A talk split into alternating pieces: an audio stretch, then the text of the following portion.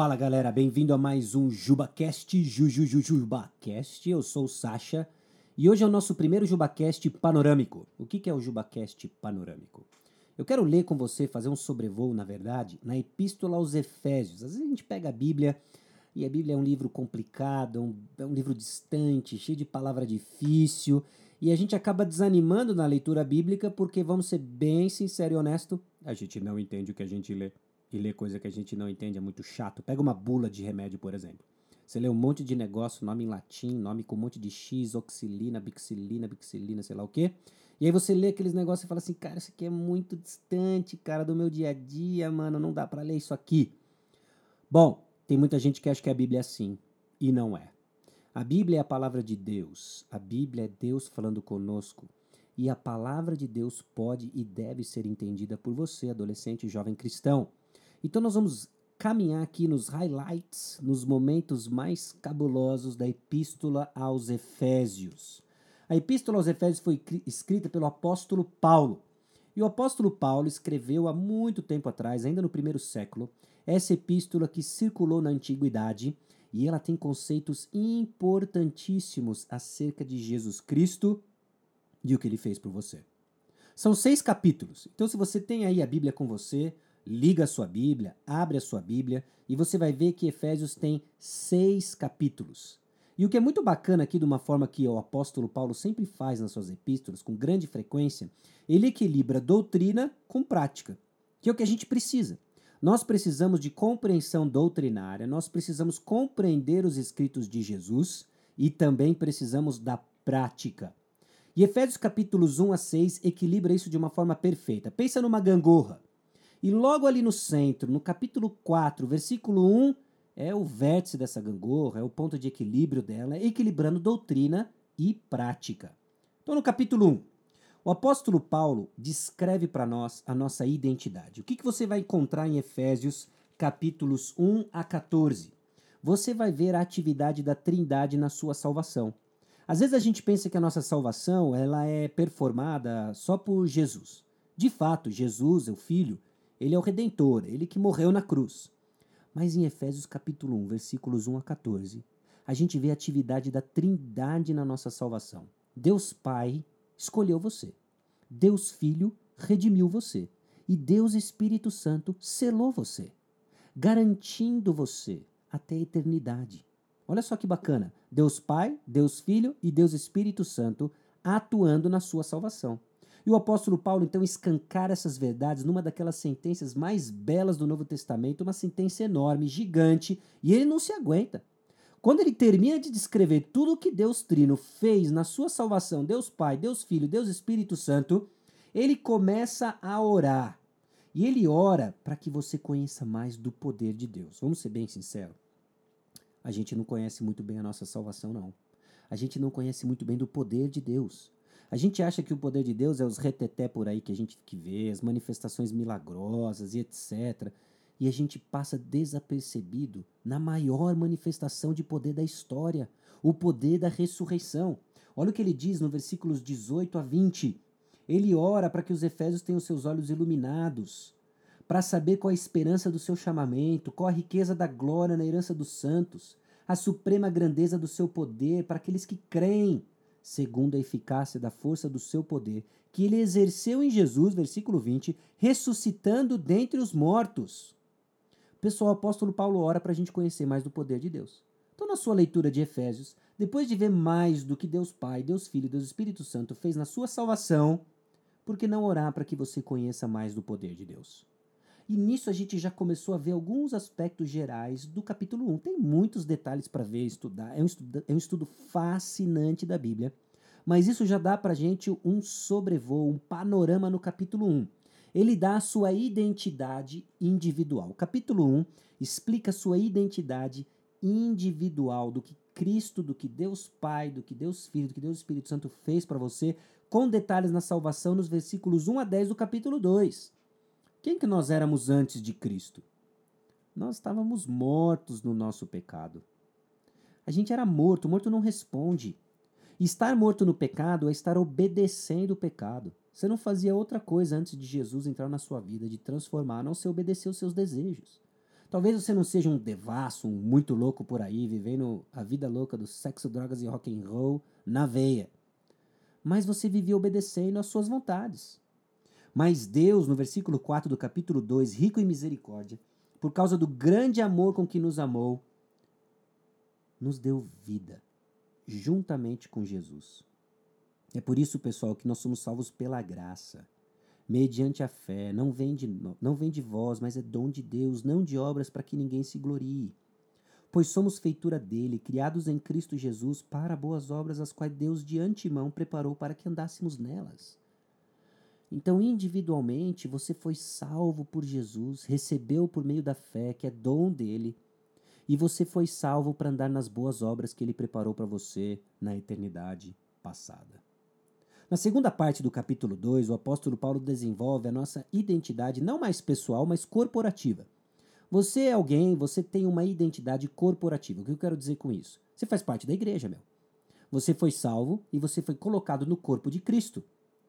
Ah, nós estávamos longe de Cristo, nós estávamos separados das bênçãos de Israel, mas agora nós somos aproximados pelo sangue de Jesus nós nos tornamos participantes das bênçãos que Deus deu a Abraão como igreja agora. Participando disso, ele fez. Havia inimizade entre judeu e gentil, e ele fez paz, trouxe paz, criando um novo homem.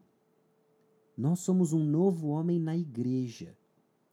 E o que é muito louco aqui é que ele usa uma metáfora a estrangeiros, peregrinos, no versículo 19, né? Concidadãos dos santos, sois da família de Deus, e nós estamos num prédio. Olha que legal. Quando a gente para e pensa que a igreja é um prédio. E esse prédio, ele é edificado sobre o fundamento dos apóstolos e profetas. No fundamento dos apóstolos e profetas. E Cristo Jesus é pedra angular. Então imagina uma pedra angular, funda é, essa pedra angular que vai ser construído um prédio em cima. Em cima da pedra tem os fundamentos dos apóstolos e profetas. Nós vamos falar um pouco mais do que, que é esses apóstolos e profetas. E em cima desses apóstolos e profetas é que a igreja é construída. Para quê? Para a habitação de Deus no Espírito, diz o versículo 2. Nós crescemos como igreja porque o Espírito Santo habita a igreja. Às vezes a gente acha que a habitação do Espírito Santo é meramente individual. Né? Sim, nós somos selados pelo Espírito. Mas tem o um aspecto coletivo da habitação do Espírito. O Espírito habita a igreja. Então é importante a assembleia, é importante essa congregação da igreja. E assim termina o capítulo 2 falando da nossa identidade em Jesus. No capítulo 3, o apóstolo Paulo vai orar pela igreja de novo, segunda oração do apóstolo Paulo. Só que daí ele começa a falar de novo daquela que é a nossa salvação, do mistério que foi revelado, ele não se aguenta. Logo no versículo 2, ele está falando dessa graça de Deus que foi confiada para vós outros, segundo uma revelação que ele recebeu para conhecer um mistério.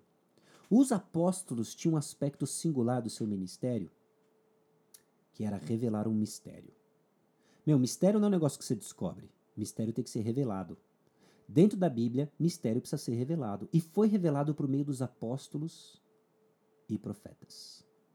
Eles revelaram um mistério, segundo o versículo 5 do capítulo 3, que estava oculto a outras gerações.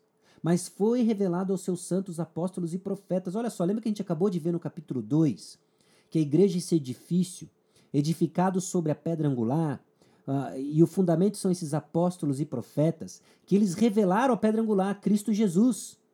Fantástico. Apóstolos e profetas escreveram essa revelação na Bíblia. É por isso que a igreja primitiva, em Atos 2, perseverava na doutrina dos apóstolos. Por quê? Porque a doutrina dos apóstolos revelavam a pessoa de Cristo Jesus. E o que, que é esse mistério revelado em Cristo Jesus? Agora vai ser conhecido na igreja. Se liga só no versículo 10 do capítulo 3. 3 para que pela igreja a multiforme sabedoria de Deus se torne conhecida agora dos principados e potestades nos lugares celestiais. Tem algo fabuloso quando a igreja se reúne. Ela mostra a sabedoria de Deus, ela revela a glória de Deus nos principados e potestades. Os caras tremem quando a igreja se reúne. Então você vai lá para sua igreja, ó vida, ó céus. Aquele grupinho cantando, alguns mais desafinados, outros não. Aí você escuta a palavra de Deus e você fala: ah, que palestra interessante. Quando a igreja do Senhor Jesus Cristo se reúne, a triunfante igreja do Senhor Jesus Cristo se reúne, principados e potestades tremem, porque Deus está revelando a sua sabedoria. Pessoal, é demais esse negócio aqui. Você tem que amar a igreja. Você tem que amar a igreja. Bom, aí ele continua desenvolvendo isso e de novo, aí ele cai, aí ele, ele, agora ele vai orar. Aí ele cai de joelhos no versículo 14 e ele começa a orar. E ele ora. No capítulo 1 ele orou para que a gente conheça mais do poder de Deus, agora no capítulo 3 ele vai orar para que a gente conheça mais do amor de Cristo. Você precisa conhecer mais do amor de Cristo. Versículo 19: E conhecer o amor de Cristo, que excede todo entendimento, para que sejais tomados de toda a plenitude de Deus, para que você conheça Deus por completo, você precisa conhecer o amor de Cristo. O apóstolo Paulo não está orando para você amar mais Jesus. Isso é importante. Ele diz em outros lugares. Mas ele está orando para que você conheça mais do amor de Cristo. E aí, nos versículos 20 e 21 é que entra o versículo, a passagem famosa, né? Ora, aquele que é poderoso para fazer infinitamente mais do que tudo quanto pedimos ou pensamos, conforme o seu poder que opera em nós, a ele seja a glória na igreja e em Cristo Jesus por todas as gerações, para todos sempre. Amém. E o que, que é isso? Fazer infinitamente mais do que tudo quanto pedimos ou pensamos. Obviamente, isso daqui não é carta branca para que você tenha tudo aquilo que você sempre sonhou e mais do que você sonhou.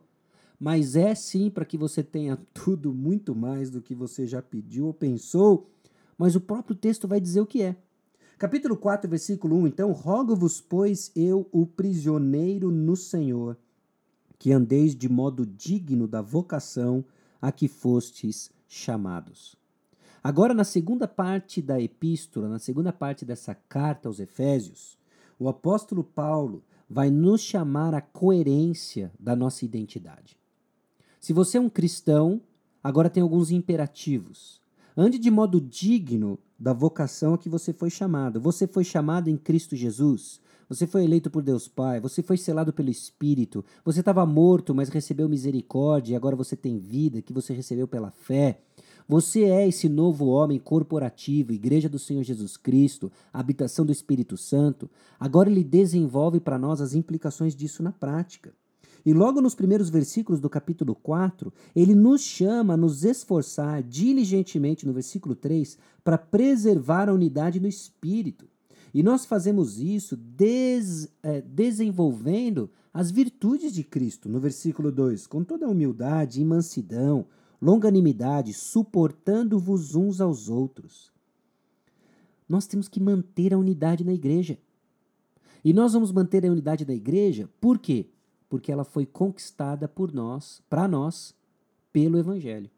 No capítulo 2, que a gente leu sobre a nossa identidade, o, o apóstolo Paulo diz que há paz, porque ele é a paz, no versículo 14, o qual de ambos fez um, e tendo derrubado a parede da separação que estava no meio, a inimizade, aboliu na sua carne a lei dos mandamentos na forma de ordenanças para que dos dois criassem em si mesmo um novo homem.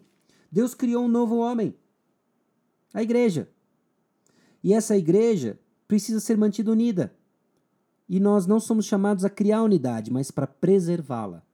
Agora, não é unidade a todo custo, é unidade em torno das dos pilares da nossa fé. Por isso que o apóstolo Paulo desenvolve nos versículos 4 a 6 ah, alguns aspectos dessa unidade: um só corpo, um só espírito, uma só esperança, um só Senhor, um só batismo, um só Deus e Pai de todos, o qual é sobre todos, age por meio de todos e está em todos. Bom, como que nós vamos continuar ouvindo sempre a mesma coisa, mantendo essa nossa unidade?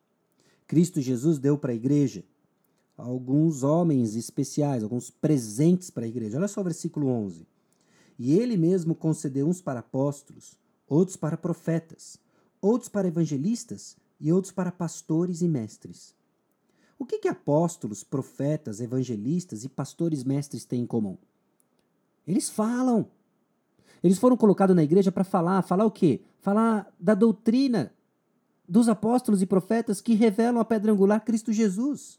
Apóstolos e profetas tiveram seu tempo e o um momento na história, revelaram Jesus Cristo, e agora os que estão na atividade, evangelistas e pastores mestres, estão revelando Cristo por meio da doutrina dos apóstolos. Olha só, pastores e evangelistas não têm novidade. Eles estão constantemente falando da doutrina dos apóstolos. Apóstolos e profetas, escrito na palavra de Deus, na Bíblia. Com que objetivo? De equipar os santos, os membros da igreja, para o serviço. O ministério dos pastores e dos evangelistas é equipar você, jovem adolescente, para servir a igreja. Para que a gente chegue no pleno conhecimento do Filho de Deus, no versículo 13, para que a gente cresça em maturidade e não seja mais que nem criancinha, de um lado para o outro. Você liga a televisão, tá lá o pastor cowboy falando umas, umas coisas meio esquisitas lá, e aí o que, que o cara tá falando? Você, você tem dúvida disso? Sabe por quê? Porque a igreja está imatura. E ela está imatura porque o púlpito não está equipando os membros da igreja, os membros da igreja não querem ouvir a pregação da palavra e ficam meninos agitados de um lado por outro, seguindo modinhas. Bom, nós vamos seguir a verdade em amor, crescer naquele que é a cabeça Cristo, de quem todo o corpo, versículo 16, bem ajustado e consolidado pelo auxílio de toda a junta, justa cooperação de cada parte você tem uma parte fundamental dentro do corpo de Cristo. Quando você não está servindo na igreja, o corpo sofre. Diante de quem você é em Cristo Jesus, tanto individualmente quanto corporativamente, você tem que abrir os seus ouvidos para escutar a palavra de Deus, que equipa você para que você sirva dentro da igreja. E isso o apóstolo Paulo está falando, versículo 17, para que a gente não anda mais como aqueles que não têm Jesus, ou seja, os gentios, obedecendo os nossos próprios pensamentos. Aí cresce dentro da igreja, eu faço o que eu quero. Para com isso. Não obedeça os seus pensamentos, porque agora Jesus Cristo ah, morreu por você. Você é selado pelo Espírito. O Deus Pai te escolheu na eternidade passada. Não para você andar como se não tivesse Jesus, mas andar de uma forma diferente. A sua identidade agora vai aparecer na forma como você anda. Não mais seguindo seus pensamentos, mas agora como um novo homem, como ele diz no versículo 24. E o que é esse novo homem? Se você mente, você para de falar mentira e começa a falar a verdade. Se você rouba, você para de roubar e vai trabalhar para servir ao próximo com o fruto do seu trabalho. Na sua boca não deve ter palavra torpe, mas só aquilo que edifica perdoando, no versículo 32, imitando a Deus, no capítulo 5, versículo 1. E como é que a gente imita a Deus? O apóstolo Paulo vai dizer para nós como nós imitamos a Deus. Porque agora nós somos a habitação do Espírito. Lembra do capítulo 2, o finalzinho do capítulo 2? Nós vamos andar em amor, no versículo 2. No versículo 8, nós vamos andar na luz, andar como filho da luz. E no versículo 15, nós vamos andar em sabedoria. Eu ando em amor, vivendo sacrificialmente para o próximo e não me envolvendo com imoralidade sexual, porque a imoralidade sexual só procura o meu bem, só procura o meu prazer, não o bem do próximo. Eu vou andar na luz, reprovando as obras das trevas. Você vai viver para Jesus de tal forma que você vai recriminar, que você vai, vai, vai acusar as obras das trevas ao seu redor. Quando a luz acende, fica evidente as trevas. Você vai andar em sabedoria, remindo o tempo, os dias são maus sendo sábio, compreendendo a vontade do Senhor. Né? Ensina no Senhor a contar os nossos dias para que alcancemos coração sábio, diz o Salmo 90. Você vai andar em sabedoria entendendo que você não é jovem, adolescente para sempre, mas que você deve andar com discernimento. E aí o apóstolo Paulo continua desenvolvendo o que, que é esse, essa história de viver de modo digno do evangelho. Bom, se é uma esposa, ela vai ser submissa ao seu próprio marido. Né? Isso aqui não é um discurso machista do apóstolo Paulo, muito pelo contrário. O apóstolo Paulo agora mostra a distinção dos papéis dentro do casamento, mostrando que há uma distinção entre Deus e os homens. Okay? Então, o casamento ele existe num dos seus propósitos como uma parábola viva de Cristo e a igreja. As mulheres submissas aos seus maridos. E o marido? Amando sua esposa como Cristo amou a igreja. E como é que você vai viver de modo digno do evangelho se você é filho? obedecendo aos seus pais, no Senhor, capítulo 6, versículo 1, porque isso é justo. Honrando teu pai e tua mãe. Pô, ah, mas meu pai e minha mãe, você não tem ideia. Eu sei que eles são imperfeitos, mas o que está em jogo agora é a sua identidade em Cristo Jesus. E você vai ser testado na sua submissão ao Senhor debaixo de uma submissão a autoridades imperfeitas. Obedeça o seu pai e sua mãe. É óbvio que se ele pedir para que você peque, você não vai fazer, mas vamos ser sinceros, essa é a exceção. Por vezes é a nossa vontade que está sendo testada. Se você é pai, não provoque seus filhos a ira, mas criai-os na disciplina do Senhor. Se você é servo, obedecendo ao seu Senhor. Se você é senhor, capítulo 6, versículo 9, né?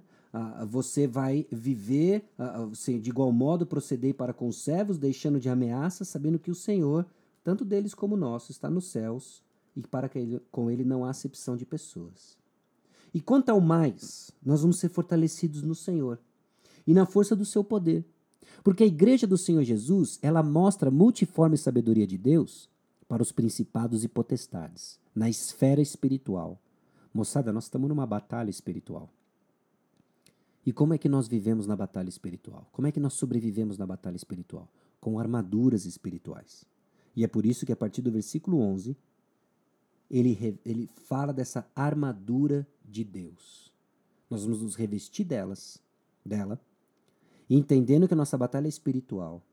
E aí sim, nós vamos testemunhar essa nova identidade que Cristo Jesus produz em nós. Pessoal, Efésios é uma epístola fascinante que mostra nossa identidade e as implicações de vivê-la. Por exemplo, básico. Você torce para algum time, sei lá, Corinthians, São Paulo. Gol do Corinthians, você é corintiano, você torce, você vibra. Gol do São Paulo, você é São Paulino, você torce, você vibra. Você faz de acordo com a sua identidade. A vida cristã é igual. Você se diz um crente em Cristo, há implicações de viver essa nova identidade. E assim Efésios escancara para nós. Lógico que esse sobrevoo é muito uh, panorâmico, superficial, mas eu espero que dê um gostinho para você de viver essa nova identidade em Jesus. Para que essa geração de jovens e adolescentes cresçam de modo digno do Evangelho. Se você é alcançado por Ele, viva para Ele porque ele morreu por você. Legal?